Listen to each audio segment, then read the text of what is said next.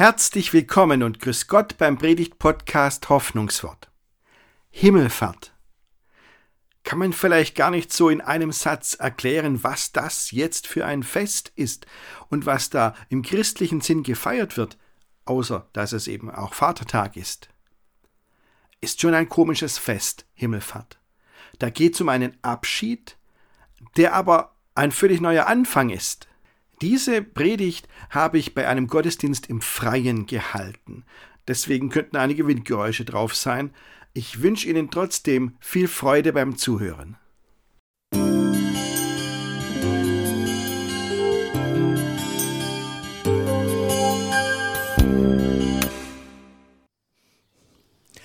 Himmelfahrt, liebe Gemeinde, was für ein Fest! Liegt in der Jahreszeit ziemlich gut. Man hat mal schönes Wetter. Und ähm, es ist ein Fest, kennen wir auch also neuerdings als Vatertag, sind viele Väter unterwegs, in diesem Jahr wahrscheinlich nicht so, aber normalerweise ja schon. Also Himmelfahrt ist eigentlich in aller Ohren, alle haben schon mal gehört. Aber was ist Himmelfahrt? Eigentlich ist das auch ein bisschen ein komisches Fest. Denn was wird denn da gefeiert? Und es ist ein sehr widersprüchliches Fest, aber genau das ist der Knackpunkt an der Sache, an Himmelfahrt. Denn ähm, mal ganz ehrlich, wenn man sich anhört, worum geht es an Himmelfahrt inhaltlich? Jesus hat sich von seinen Jüngern verabschiedet. Ja, und das haben die gefeiert.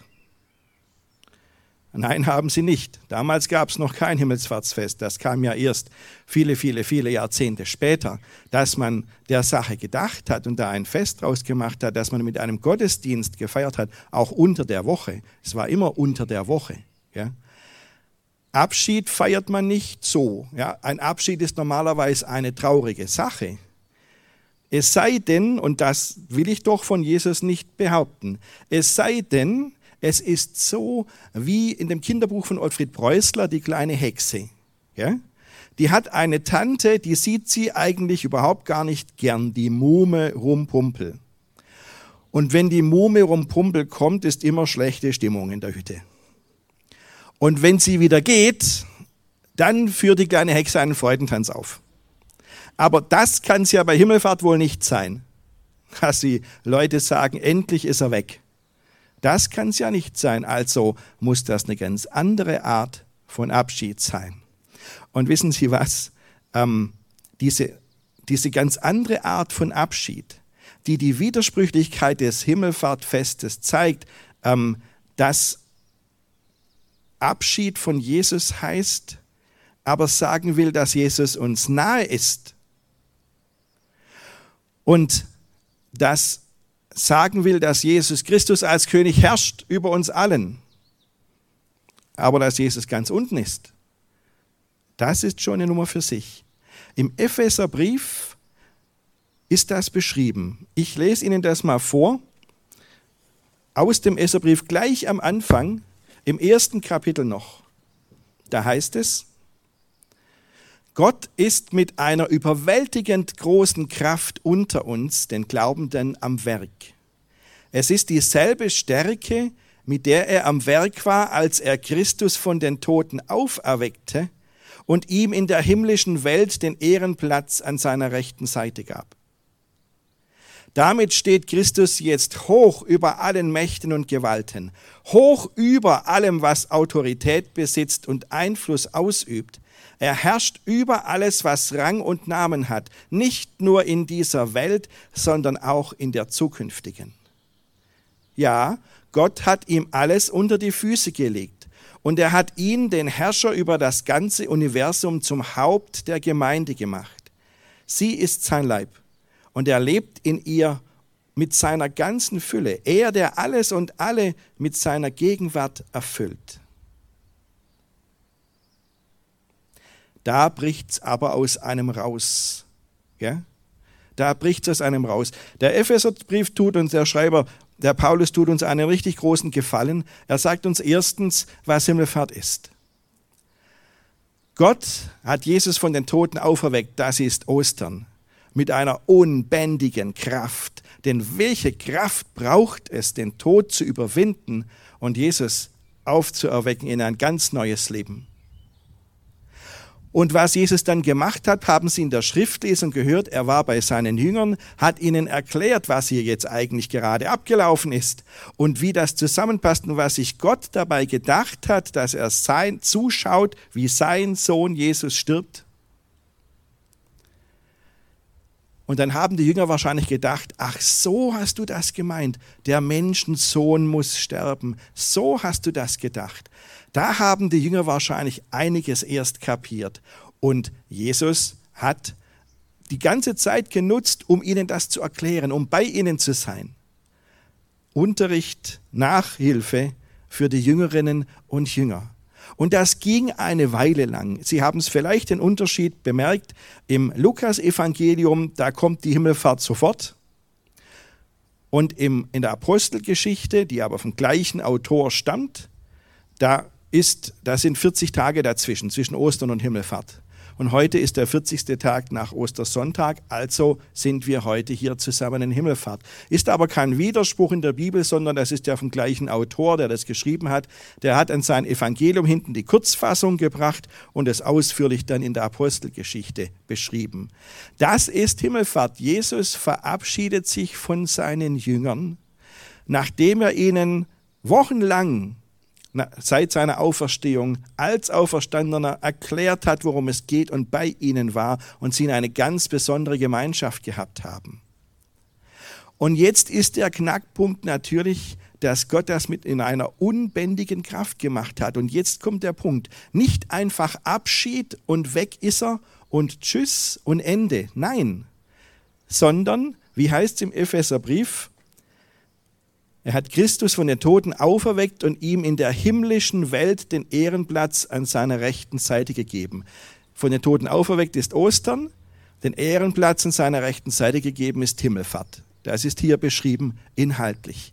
Das heißt, dass Jesus nicht mehr bei seinen Jüngern war, war nicht einfach das war's und tschüss, sondern er ist jetzt an seinem Ehrenplatz an Gottes rechter Seite. Ja? Und jetzt kommt der Psalm wieder ins Spiel, den wir vorher miteinander gesprochen haben, wo es darum geht, dass Gott auf seinem Thron angebetet wird. Und da ist Jesus an seiner Seite, auf Gottes Thron. Das ist Himmelfahrt. Und es es heißt im Epheserbrief, mit einer unglaublich großen Kraft hat Gott das alles bewerkstelligt. Und jetzt ist Jesus nicht einfach weg, sondern er ist an seiner Seite. Und das heißt, jetzt erst ist er für uns alle da und nicht nur für seine Jünger. Das ist seit Himmelfahrt anders. Jetzt erst ist Jesus für alle Menschen da. Eingesetzt an seinem Platz, wo er jetzt ist, zur Rechten Gottes hat eine eigene Zeile im Glaubensbekenntnis bekommen, dieser Tag heute, aufgefahren in den Himmel. Und jetzt kommt der nächste Punkt. Jetzt heißt es im Epheserbrief, und Jesus Christus ist jetzt hoch erhaben über allem anderem, über allem, was Rang und Namen hat, über allen Mächten und Gewalten, über allem, was uns im Leben was zu sagen ist. Jeder kann von sich denken, er sei der Größte. Aber wenn man auf Jesus Christus schaut, merkt man, man ist allerhöchstens der Zweitgrößte. Allerhöchstens. Drüber geht nichts. Weil Jesus Christus der Größte ist und hoch überhaben über allem ist. Und das ist genial für uns und so wichtig für die Menschen, die jetzt zum Beispiel nicht Himmelfahrtsgottesdienst feiern können, weil sie in einem Land leben, in dem Christen das nicht öffentlich tun dürfen.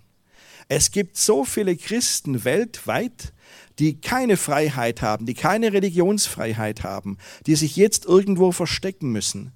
Und es gibt so viele Leute, die schlicht und einfach Macht über diese Christen haben und sagen können, wenn ihr euch blicken lässt, lebt ihr nicht mehr lange. Und ich habe es immer wieder gelesen, dass es für diese Christen ein riesengroßer Trost ist, dass Jesus Christus über allen stehen, die auf Erden Macht haben und die das Sagen haben. Deswegen haben die immer noch die Macht und immer noch das Sagen, aber Jesus steht drüber. Und wissen Sie, was das hilft? Das hilft, dass man, wenn man das größte Chaos erlebt und alles nur noch am Wackeln ist und im Sturm ist, dass man dann trotzdem sagen kann, in aller Ruhe und Gelassenheit, ich weiß, dass Gott immer noch am Werk ist und dass er die Fäden in der Hand hält oder in einem anderen Bild gesprochen, dass Christus die Zügel in der Hand hat. Der Gaul ist ihm nicht durchgegangen, es herrscht nicht das reine Chaos, es haben nicht die Leute, die Macht und Gewalt ausüben, jetzt alles in der Hand. Oh nein, sondern Jesus Christus ist der, der an erster Stelle steht. Es gibt eine Struktur im Chaos. Und wenn es das größte Chaos ist, ist immer noch Jesus der, der für uns da ist und die Fäden in der Hand hält und zu uns sagt, hab keine Angst. Ich bin da und ich stehe fest auf dem Boden. Du denkst, du bist völlig am Wackeln und alles um dich herum gerät ins Schwimmen. Und du denkst, wenn du jetzt noch zwei Schritte vormachst, bist du völlig im Treibsand gefangen. Aber Jesus sagt uns, ich habe immer noch alles in der Hand, auch wenn es nicht so aussieht. Und das ist die Schwierigkeit im Glauben. Schaffen wir es, darauf zu vertrauen, wenn alles um uns herum anders aussieht, dass trotzdem Christus noch alles in der Hand hat? Schaffen wir das? Gott schenke uns diesen Glauben. Und jetzt kommt nämlich der dritte Punkt, der hier im Epheserbrief angesprochen ist. Es geht nicht nur darum, dass er erklärt, was Ostern und Himmelfahrt ist und mit welcher Kraft Gott da am Werk ist, mit der er nämlich auch bei uns am Werk ist. Es geht nicht nur darum, dass er erklärt, Jesus ist zwar hoch erhaben über allem, was hier Rang und Namen und Macht und Gewalt hat, und trotzdem ist Jesus ganz nah bei dir und gibt dir Halt im Chaos, sondern jetzt sagt er auch noch, Jesus Christus ist der Herr des Universums und genau den hat Gott zum Haupt der Gemeinde gemacht. Das ist der dritte Punkt, auf den der Schreiber des Epheserbriefs, der Paulus hier kommt. Weil er sagt, überlegt mal, dieser Christus, der hoch über allem ist, der ist das Haupt der Gemeinde. Und in ihr wirkt er. Liebe Schwestern und Brüdern, Gott wirkt unter uns genau jetzt, das hoffe ich doch wirklich von Herzen, genau jetzt und genau hier und genau überall, wo Christen jetzt sind und wirkliche Hilfe Gottes brauchen, Gott wirkt unter uns. Und wir, und wir, wissen Sie, noch in der Erzählung von der Apostel, von der Himmelfahrt in der Apostelgeschichte, ähm, Jesus ist weg, die Jünger schauen sich um, schauen nach oben in den Himmel und sagen, wo ist er? Und dann stehen plötzlich zwei Männer da, zwei Engel. Und die sagen zu den Jüngern, warum schaut ihr nach oben? Was sucht ihr Jesus da oben? Er wird wiederkommen, er wird bei euch sein. Und jetzt ist das genau der Knackpunkt an Himmelfahrt. Ja, wir haben, das Thema ist der Himmel und Jesus Christus herrscht als König.